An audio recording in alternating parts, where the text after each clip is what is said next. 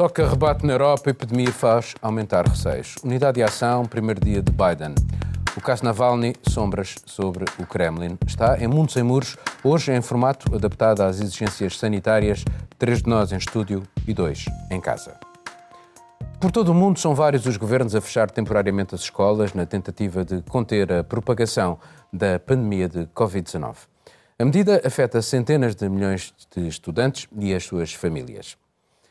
O debate é intenso entre médicos, políticos e cientistas. Um estudo britânico, publicado online na revista Lancet, de 8 de dezembro, concluía que infecções e surtos causados pelo vírus foram pouco comuns em contextos educativos. Mas as variantes do coronavírus dão cada vez mais suas frios aos governantes, tendo em conta a sua enorme transmissibilidade. Sobretudo a inglesa, que parece ser mais contagiosa nas crianças e está a tornar-se na estirpe dominante. Na Europa, a abordagem ao assunto tem sido diversa. No início da semana, o Conselho Científico francês, que aconselha ao governo, não considerava o encerramento das escolas como sendo urgente. Em Portugal, após um número crescente de contaminações e mortes, com o Serviço Nacional de Saúde no limite, o executivo de António Costa optou finalmente por encerrar os estabelecimentos de ensino. Catarina, eh, como é que tu analisas a gestão de, da resposta sanitária aqui em Portugal e como é que está a situação no Reino Unido? No Reino Unido. Bem, eu aqui em Portugal uh, acho que a melhor forma de, de, eu, como jornalista, analisar a situação é baseada nas conversas que tive na rua, muitas, muitas delas até com estudantes, a semana passada, um, ehm, em, que vários nos disseram que já havia um fator medo deles próprios irem para uh, a universidade. Uh, um estudante disse-nos que teria medo que, mesmo que ele não fosse uh, infectado, que, ou que ele tivesse infectado, tinha medo de infectar grupos de riscos, risco ao estar na escola. Uh, portanto, ehm, até na, na, comunidade estudantil, na comunidade uh, de professores, também tivemos várias associações a pedir ao governo que fechassem as escolas o, o mais imediatamente possível, tendo em conta a situação atual, que é uma situação. Uh, segundo muitos, catastrófica completamente, não é? dramática para os hospitais. Uh, a, a, decisão demorou a vir. relembrar que dia 12 de janeiro, acho que foi dia 12 de janeiro, uma reunião no Infarmed, onde especialistas já nessa reunião tinham dito ao governo que se calhar seria indicado fechar as escolas o mais rápido possível. e a decisão finalmente veio ontem. Achas que foi tarde demais? Uh, acho que, tendo em conta uh, as opiniões que foram dadas nessa reunião do Infarmed pelos especialistas, poderia ser eh, tomada mais cedo, até por uma questão de preparação e, para os estudantes. E como é que é? está a situação no Reino Unido? No Reino Unido, bem, no Reino Unido as escolas já estão fechadas uh, há mais tempo, isto tanto em Inglaterra como na, escola, uh, na Escócia.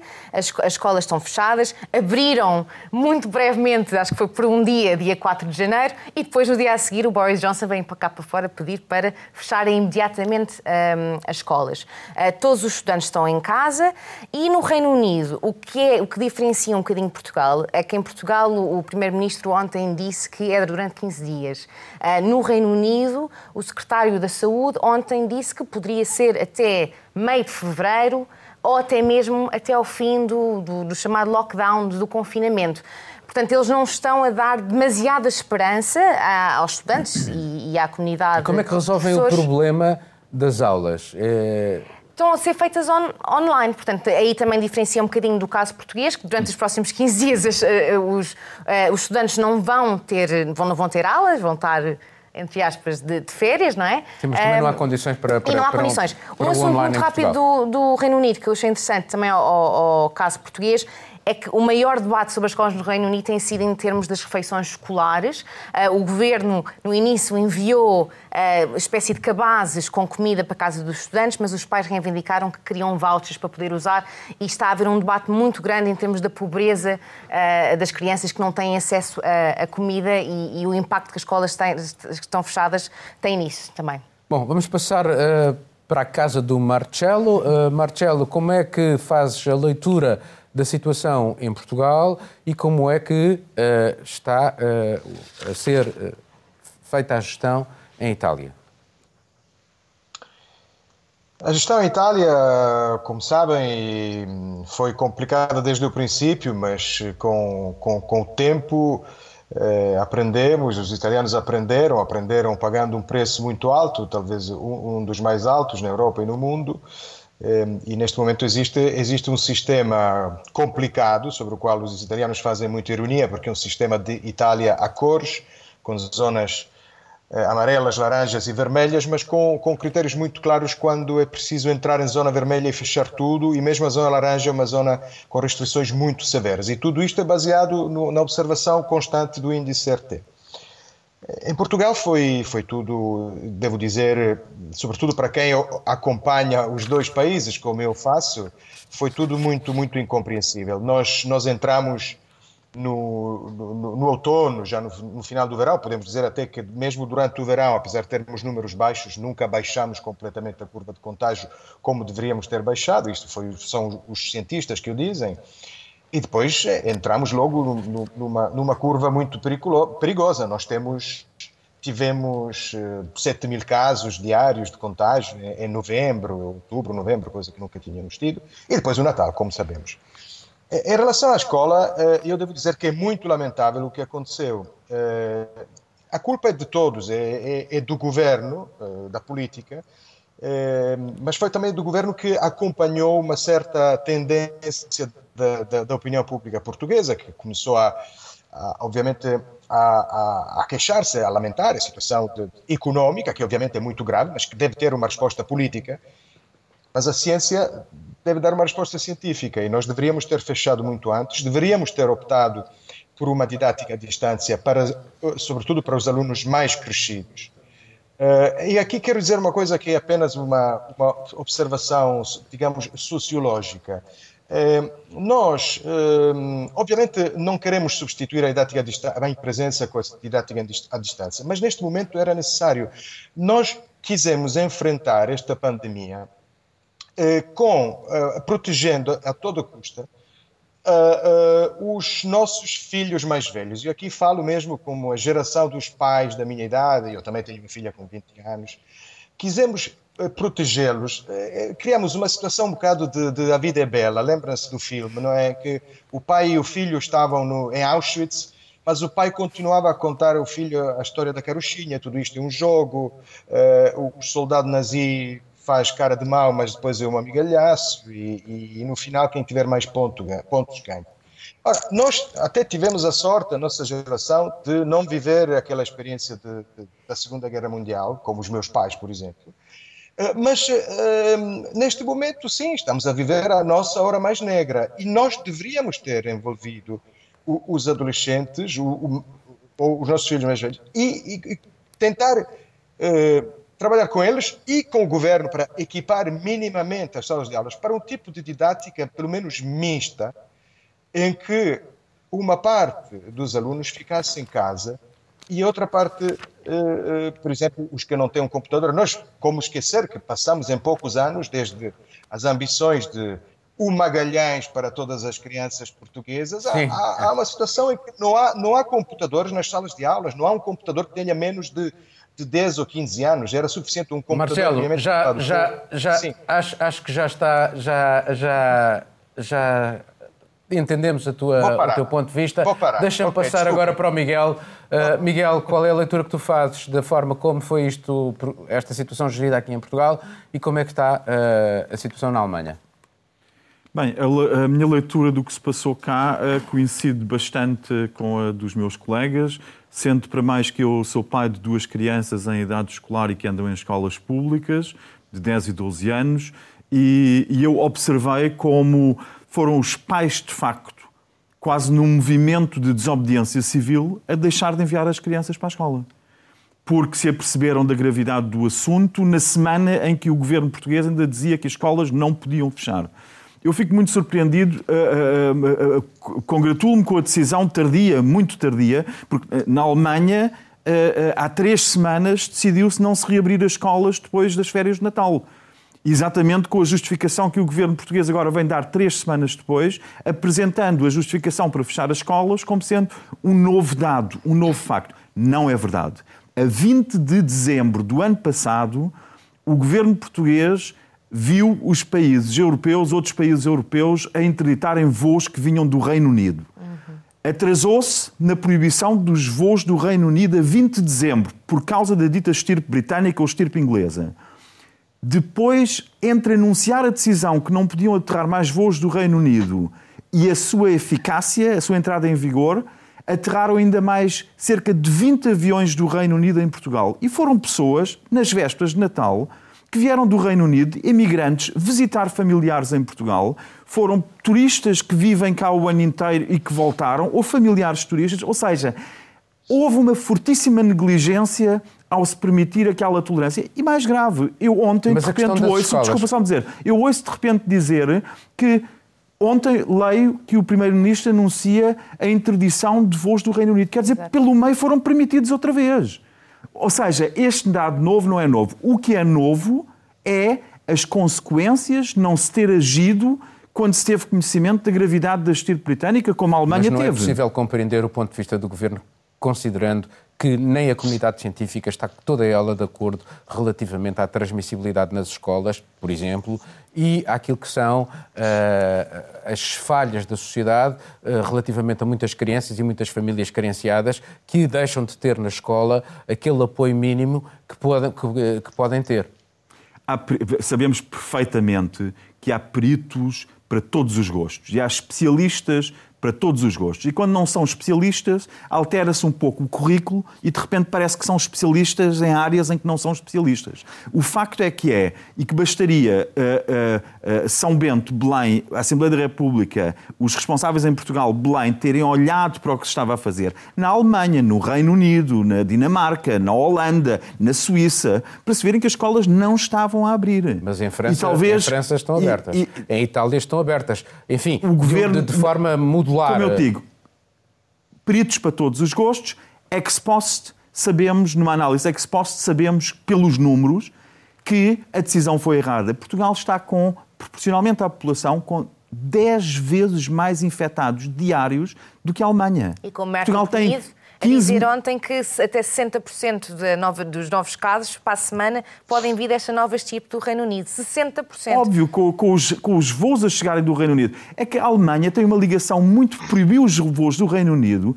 mas as relações entre a Alemanha e o Reino Unido são muito tenues limitam-se quase a Frankfurt e à Praça Financeira e alguns voos para Berlim. Em Portugal a presença é fortíssima e, portanto, com muito maior uh, consciência se deveria ter reagido, devia ser pensado. Se na Alemanha, uh, uh, com tão poucas ligações para o Reino Unido, a decisão é tão definitiva quanto. A, e para além de que não podemos esquecer, de facto, que o know-how científico quanto às vacinas, quanto às análises, quanto à pesquisa do próprio vírus, de facto, não está em Lisboa nem no Porto. Temos que admitir isso. Deixa-me agora passar para a Juliana. Juliana, como é que tu uh, estás a fazer a leitura desta gestão e, aqui em Portugal e como é que está a situação no Brasil?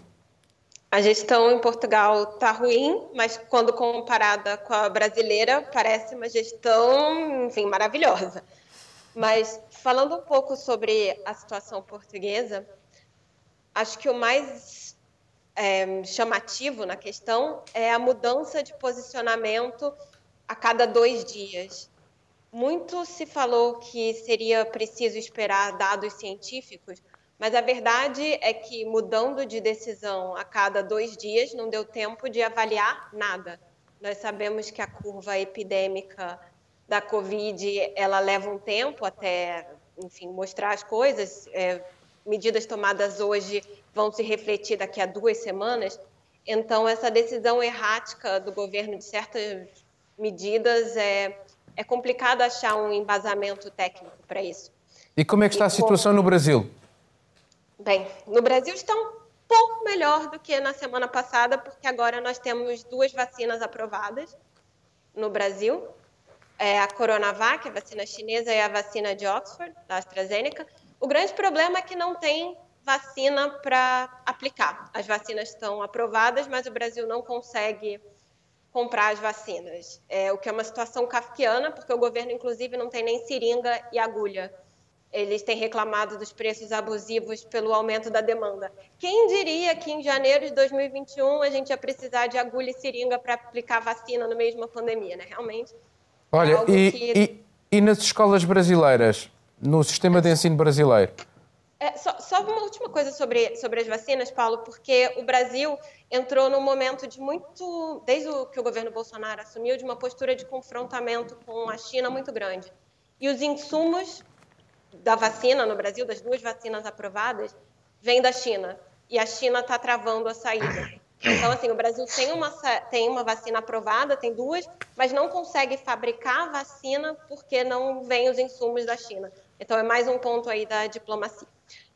Sobre as escolas. É, as escolas no Brasil estão fechadas há muito tempo, é, não reduziu a curva, mas, enfim, porque o Brasil não adotou de uma maneira centralizada nenhuma outra medida, então o fato do fechamento das escolas não, não contribuiu para reduzir a curva epidêmica de uma maneira que impedisse a propagação do coronavírus no Brasil. Mas em, o, o, que nós vemos é que escolas ricas, escolas privadas, nomeadamente do Sudeste do Brasil e de outras partes, conseguiram manter um nível de ensino razoável. Agora, o fechamento das escolas públicas vai aprofundar ainda mais o fosso educacional no Brasil. Apesar do pior momento da pandemia, o Brasil seguiu adiante com seu exame nacional, juntando milhões de pessoas para fazer uma prova, teve uma abstenção recorde, não teve distanciamento social. Quando eles viram que as salas estavam lotadas, eles chegaram a tirar alunos de, do meio do exame, então muita gente ficou sem conseguir fazer. A verdade é que no Brasil a situação está caótica, não tem oxigênio, não, não tem um posicionamento claro do governo federal sobre orientações. Então, é ruim quando as orientações são confusas, como em Portugal, mas é ainda pior quando não se tem orientação nenhuma, como no Brasil. Vamos passar então para outro tema. Unidade terá sido a palavra que mais se ouviu no discurso de posse do novo presidente dos Estados Unidos da América. Joe Biden reforçou uma e outra vez a necessidade de um apaziguamento, de um ultrapassar das clivagens e das divisões que marcaram os últimos anos. As prioridades da nova administração estão definidas: combater a derrocada da economia, lutar contra a epidemia de Covid-19, bater-se pela equidade racial e enfrentar a crise climática. Biden começou de imediato a reverter as políticas de Donald Trump. Assinou 17 decretos, entre eles o regresso dos Estados Unidos ao Acordo de Paris e outro à Organização Mundial de Saúde. A sua posse e o seu discurso foram saudados na Europa com o sinal de otimismo expresso na frase de von der Leyen: os Estados Unidos estão de regresso. Mas ele não será fácil. De acordo com uma sondagem recente da YouGov, dois terços dos europeus dizem não contar com os norte-americanos no caso de uma grave crise internacional. Em todo o caso, é o início de um virar de página à administração anterior e ao desgaste que ela provocou ao seu país e ao mundo. Miguel, sobre este assunto. Donald Trump abriu os olhos aos europeus e à União Europeia em especial um, quanto à fiabilidade dos Estados Unidos enquanto parceiro e quanto à forma como os Estados Unidos exercem, exercem a sua força negocial em todas as áreas. Isso foi muito bom, é, esse abrir dos olhos foi muito bom um, e, e, e, praticamente é consensual. É consensual que uh, a Europa não se pode encostar em, nem politicamente nem militarmente uh, se pode encostar aos Estados Unidos Aliás, em Merkel disse, disse que uh, vão manter, a Europa quer manter a sua autonomia militar e diplomática. Isto depois do discurso do Biden. Certo. E, o que é sintomático. É, é perfeitamente. E, e, o que eu acho importante é que depois deste abrir de olhos, que a Europa agora foque o seu olhar e tome posições. Porque nós sabemos, uh, acabamos de ouvir uh, a síntese daquilo que são as prioridades de Biden. Aí está muito pouco, tirando o regresso ao Acordo de Paris, que tem uma certa carga simbólica, porque o acordo não está a ser cumprido. Um, pelos mais importantes participantes nele não está a ser cumprido. Portanto, tem uma certa carga simbólica e desvia um pouco da a atenção do facto de, nas grandes opções geoestratégicas, muito pouco se alterar. O, o, os, os, anos de Trump foram um fracasso, foram um fracasso na Coreia do Norte, foram um fracasso uh, em relação ao Irão. Ele, no fim, ainda quis quase começar uma guerra com o Irão. Felizmente isso não aconteceu, já não tinha poder para isso. Mas o facto é que nós olhamos para os temas que estão na mesa neste momento e não há nenhuma alteração substancial.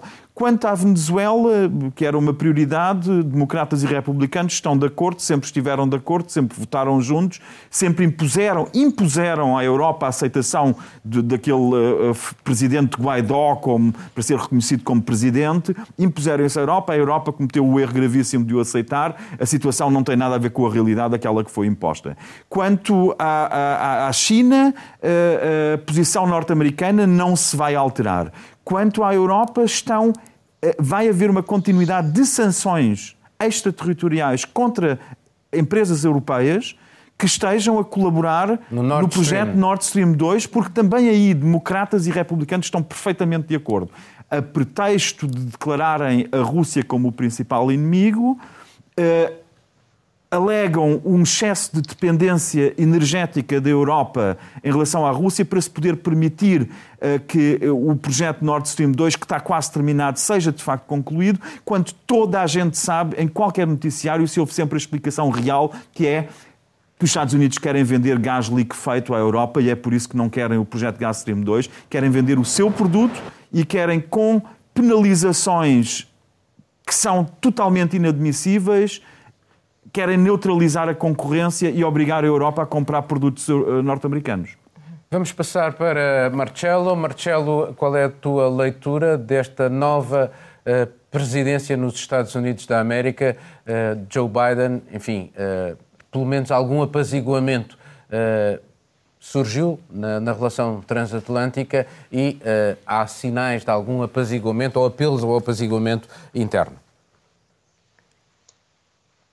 Sim, um, há sinais de apaziguamento. Cada mudança traz sempre uh, uma fase de, de, de grandes esperanças, de, de renovação profunda, uh, mas sabemos muito bem que há, que existe uma continuidade. E os casos que o Miguel citava são, obviamente, muito interessantes. São também, e também é óbvio dizer que, que hum, America First eh, continuará a ser um lema, embora um, um bocado mais, mais, mais disfarçado.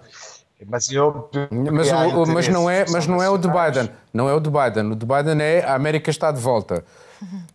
Uh, America's back, sim, ok. Mas uh, vou, vou, dar só um exemplo, acrescento só um exemplo a, a, aos casos enunciados por, pelo Miguel, que é uma coisa perfeitamente legítima, mas eh, como sabemos, Joe Biden tem uma, uma atitude radicalmente diferente em relação ao combate à Covid e provavelmente, eh, já ontem hoje, jornais, alguns jornais falavam disto, o plano de vacinação de Joe Biden vai criar problemas à Europa, porque Joe Biden vai exigir mais doses, tanto da Pfizer como da Moderna.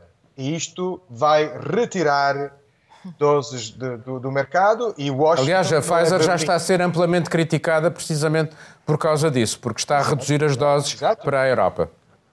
Exato, e Washington não é Berlim, ou seja, a UE não vai, não vai protestar. Eh, os Estados Unidos financiaram esta, esta investigação, com, com, com, dinheiro, com dólares americanos e, e, vão exigir isto. E nós vamos começar a ter saudades do homem que queria, cinicamente, vamos ter saudades, mas vamos ter saudades do homem que queria tratar a Covid com o detergente da loiça. Catarina, qual é a tua leitura desta nova administração e uh, em que é que achas que isto uh, muda nas relações transatlânticas? Bem, vou fazer uma análise. O Miguel e o Marcelo já fizeram uma análise mais crítica e eu queria fazer uma análise um bocado mais light-hearted do que esta nova administração Trump significa uh, tanto para os Estados Unidos como para a Europa.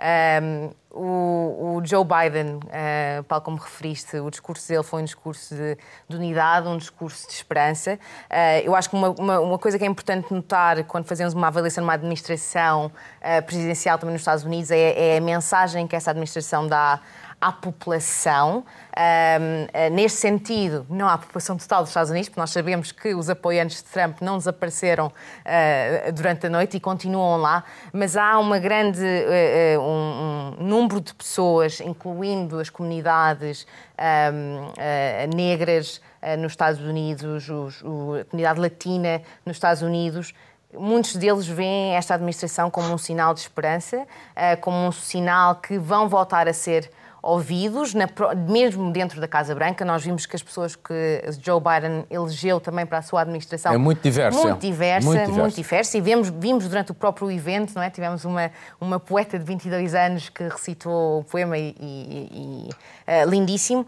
Um, portanto, as pessoas vão sentir um bocadinho mais, mais representadas e isso é bom, é positivo. Uh, os meios de comunicação, esperemos nós também nos Estados Unidos, que vão começar a ser um bocadinho mais respeitados, respeitados nos próximos quatro anos uh, pelo trabalho trabalho que fazem. Em relação às relações eh, entre os Estados Unidos e a Europa, Bem, a própria von der Leyen disse uh, bem-vindo bem aos Estados Unidos, os Estados Unidos estão de, volta. volta, isso foi o, foi o, lema, o lema europeu. Mas, mas todos eles, todos eles, todos o, eles o disseram, Michel, eh, toda o presidente alemão, todos eles disseram a mesma coisa, mas voltamos ao, ao, ao que... O legado, o legado, mas temos o legado, não é? Temos, que é e são quatro anos que, que, o Biden vai estar ao serviço dos Estados Unidos e nós não sabemos o que, é que vai acontecer daqui a quatro anos. O Trump, no seu discurso final, disse vou estar de volta de alguma forma, não veremos, sabemos, veremos, veremos. Uh, veremos se vai estar, mas o legado está lá, a ideia está lá, os valores ficaram e a Europa não sabe se pode contar nos, nos Estados Unidos se daqui a quatro anos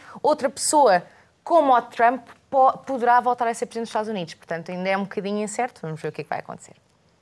Juliana, qual é a tua leitura desta situação? E já agora deixa-me citar-te aquilo que disse a agências de imprensa chinesa: o mundo ficará melhor. Uh, e também uh, lembrar que Trump disse as guerras comerciais são boas e fáceis de vencer, disse-o em 2018, no início da guerra eh, comercial com a China, e hoje o excedente comercial chinês relativamente aos Estados Unidos cresceu 7,1% em 2020 é uma ilusão achar que a política de Joe Biden, política externa, vai simplesmente dar as mãos à China e ser feliz. Uma coisa que, uma das poucas coisas que costumam unir né, democratas e republicanos, como o Miguel já disse bem, é justamente a política externa em relação à China. O que provavelmente vai mudar é a forma. Talvez Joe Biden, talvez não, com muita certeza, Joe Biden não vai ter um discurso tão confrontacionista aberto, não vai ser tanto belicoso como foi Donald Trump. Mas, sem dúvida nenhuma, a essência está ali. Vai ter uma tentativa de manter isso num nível mais diplomático, mas a verdade é que as políticas não devem mudar tanto assim. E os chineses, obviamente, fizeram esse comentário por conta do confronto aberto até os últimos dias da administração Trump que chegou a dizer que o regime chinês estava cometendo crimes humanitários com a questão dos uigures, enfim. Ele, aliás, é... uh, Juliana, ele até referiu, Pompeu, que era um genocídio aquilo que estava a ocorrer no Xinjiang relativamente aos uigures. Mas, já agora, mas o Anthony Blinken, que é o homem que, vai suceder, que já sucedeu a Pompeu, assinou por baixo, também disse que era um genocídio. É, a questão de, da administração Trump não apagar das luzes fazer isso é muito mais uma posição de deixar desconfortável o, o início do, do governo de Joe Biden, porque eles sabem que a situação que se passa com os uigures é real, no entanto, é, é uma crise diplomática já no início, né, porque tem a opinião pública de simplesmente retirar isso. É, e a administração Trump fez de tudo nesses últimos dias para tentar deixar mais desconfortável ainda o início do governo Biden. Mas acho interessante pensar também pelo lado da simbologia. Ele assinou 17 ordens executivas no primeiro dia que desfazem, de uma certa maneira, várias das coisas que Donald Trump fez durante o, o seu governo. E além do, de voltar para a OMS, de voltar para o Acordo de Paris, uma que chama bastante atenção é a questão da ética. E acho que depois do, do governo Trump, onde os interesses públicos e privados se misturavam tanto, Joe Biden está tendo uma atenção com a questão ética. Por exemplo, é, pelas novas normas, eles criaram um período de nojo para lobistas que entram no governo, eles não podem, inclusive, atuar na área que eles faziam lobby, e também quando saem do governo, tem um período de dois anos até poder atuar com o lobby naquela área. Então, acho que nós estamos diante de um governo que tenta pelo menos parecer mais ético. É, é um bom sinal, vamos ver se isso vai se traduzir na realidade, porque Joe Biden também não vai ter a vida fácil dentro do seu próprio partido. Os democratas são bastante divididos, como nós bem sabemos, e existe uma ala mais progressista do, do partido, que provavelmente é encarnada muito bem pela o Cássio Cortez, que quer uh, andar com uma agenda muito mais progressista do que uma boa parte do eleitorado americano se sente confortável. Mas isso então, vamos ver. É interessante ver a briga interna no próprio partido. Isso vamos ver a seguir e, e ética na política é de facto algo que faz falta lá e cá. O melhor do debate, só para dizer, foi realmente o Bernie Sanders sentado cheio de frio, as imagens circularam online. E deixa só dizer uma coisa: tu citaste Trump e Trump teve razão. Ele, ele é como o oráculo de Delphi. Porque é. Trump disse esta guerra comercial é fácil de vencer. E foi para a China.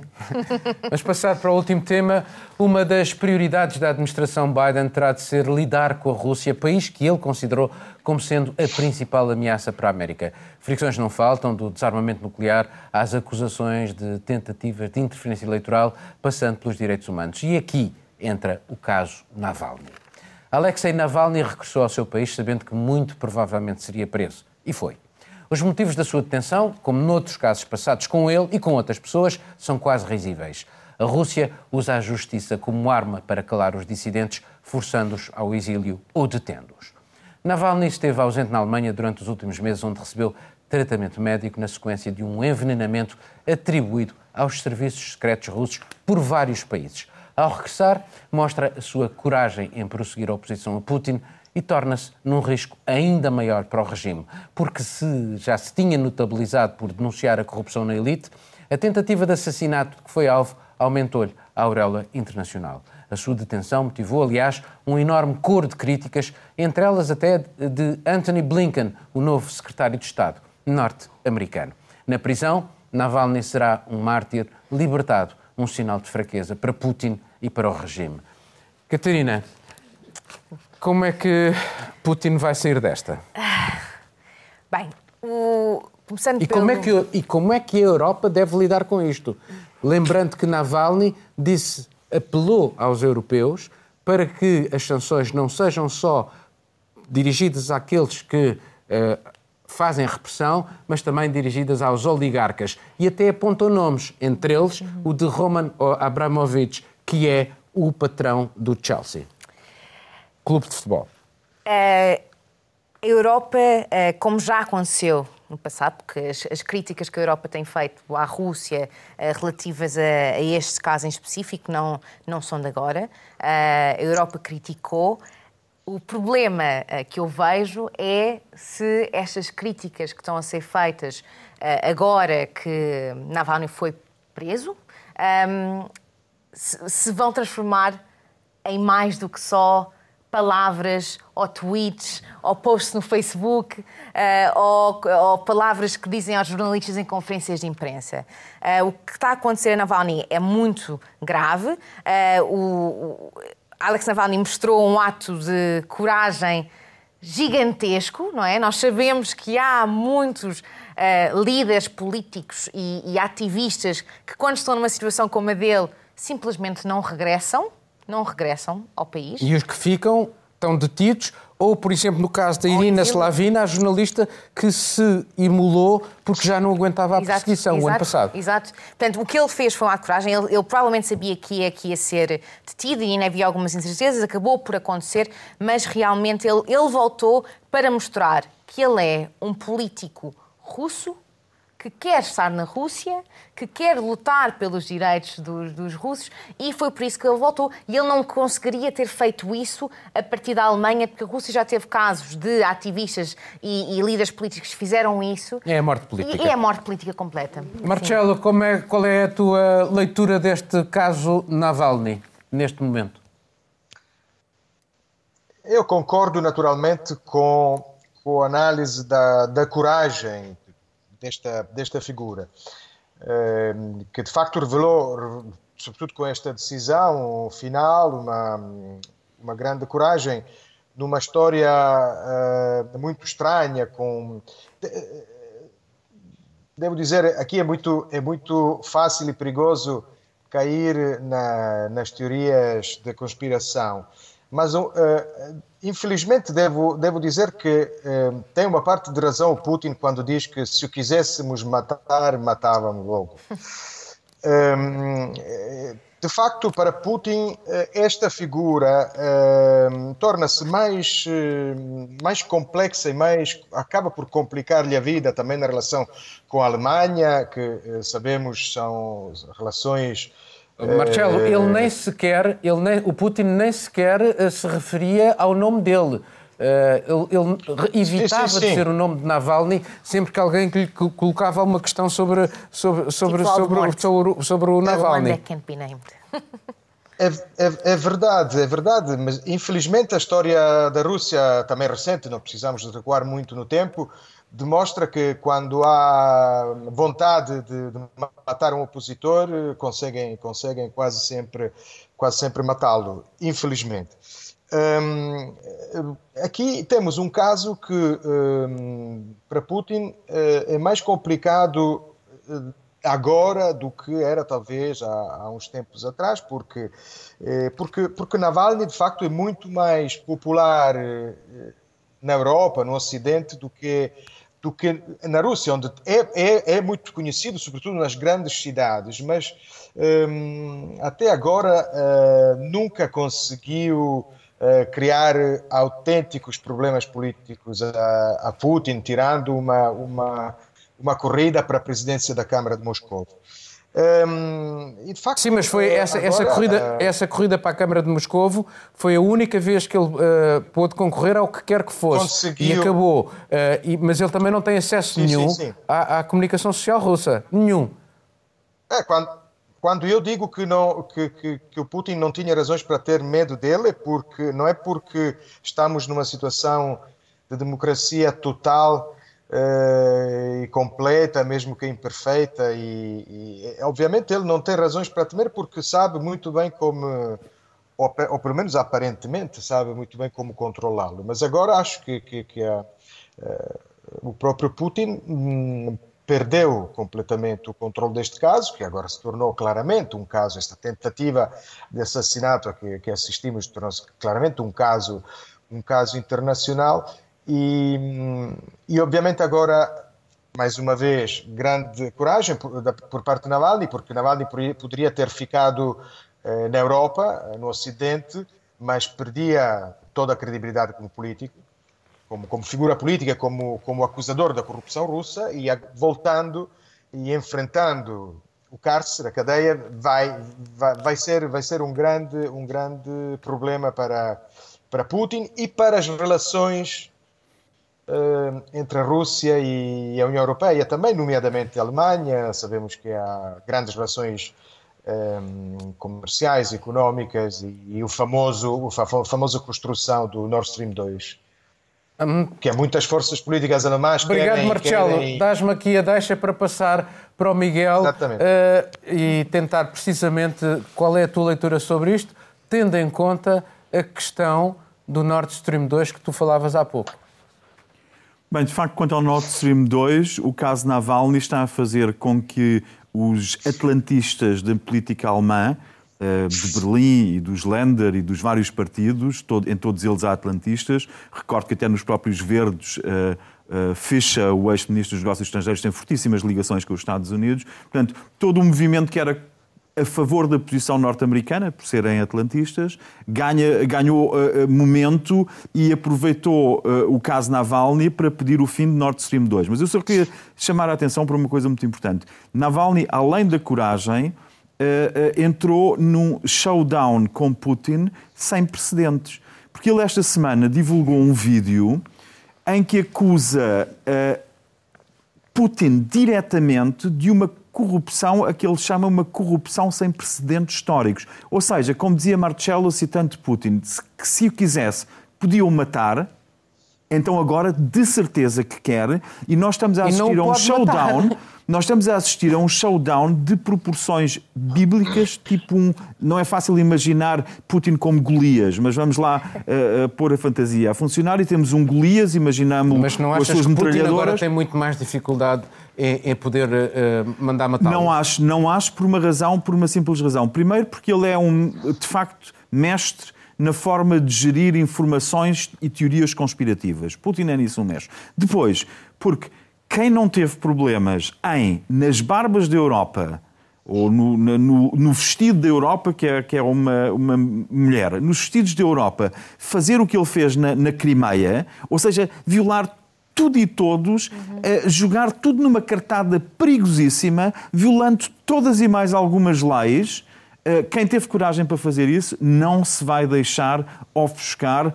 Eh, eh, não foi para isso que Putin mudou e virou do avesso aquilo que ainda era uma aparente democracia para se eternizar no poder até pelo menos 2036. Não foi para dar ceder lugar a um Navalny. E ele vai precisar, ele não quer mais Navalny. A equipa de Navalny foi até ao mar, de, de, ao mar Negro com drones filmar uma mansão de tal forma uh, uh, rica e imperial que deixaria um Luís XIV ficar verde de inveja. E Navalny não só mostra essa mansão de Putin, como explica o esquema financeiro a que Putin recorreu ou terá recorrido para, na minha convicção, que recorreu para, através de oligarcas e empresários, com mais de 100 financiadores, ele cobrou uh, luvas e, e, e valores que, que exigiu a título de, de, de, pagamentos diretos a ele para construir de facto um palácio um imperial estado, de quem está um pequeno Parece estado. É uma coisa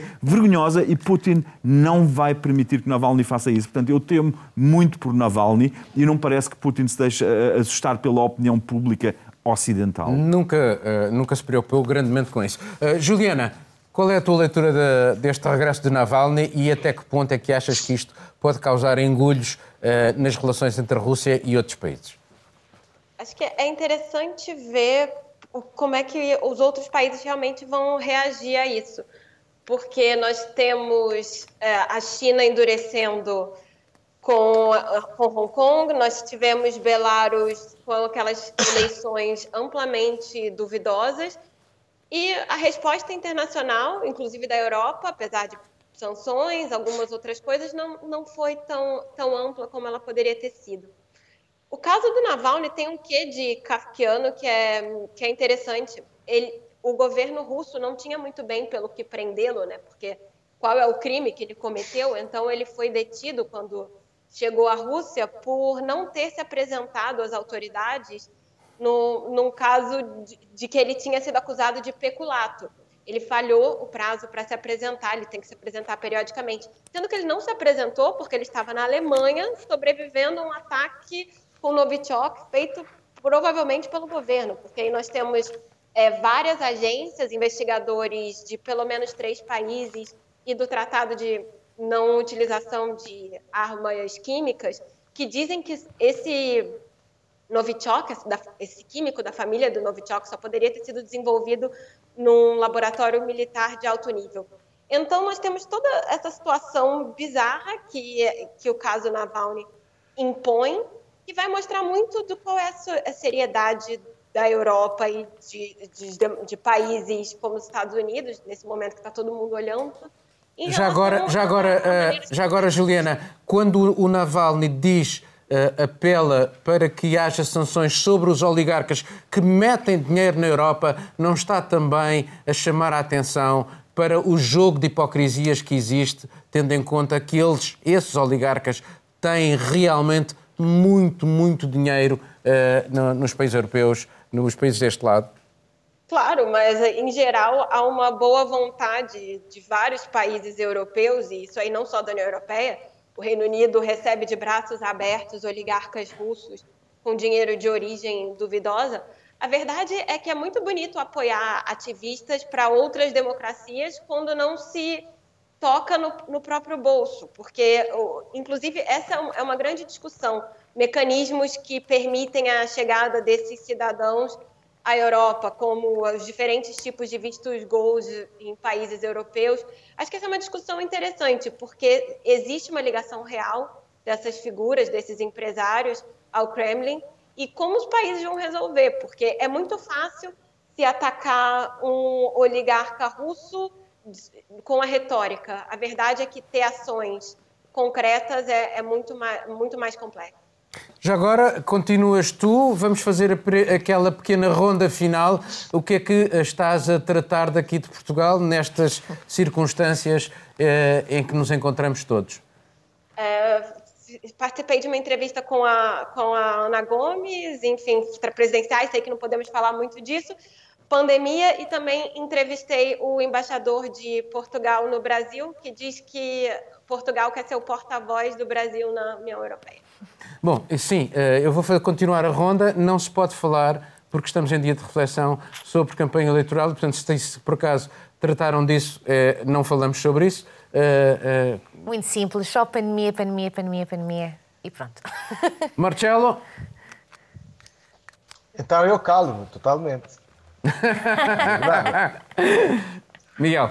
Uh, também, uh, também só pandemia, tenho só hoje três uh, diretos agendados com televisões alemãs. Já fiz o primeiro, mais dois. Portugal está num destaque terrível na, pelas, na, piores, razões. Na, pelas piores razões e é nestas alturas, infelizmente, que temos mais trabalho e se interessam mais pelo aquilo que estamos a fazer em Lisboa, que fazemos em Lisboa.